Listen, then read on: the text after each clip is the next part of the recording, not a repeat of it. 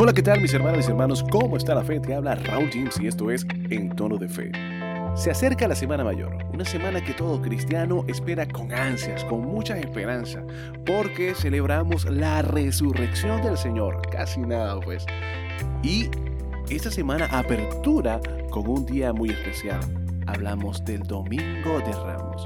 Domingo de Ramos siempre me recuerda aquella historia de aquel burrito que entra feliz y contento a aquella calle y luego le narra a sus amigos, mira, entré en la ciudad, la gente batía palmas, aplaudía, batía ramos de olivos, colocaba mantos para que mis cascos no tocaran la tierra. Yo estaba contento, sí, había alguien sobre mí, pero yo estaba feliz. alguien sobre mí. Ese alguien era Jesucristo.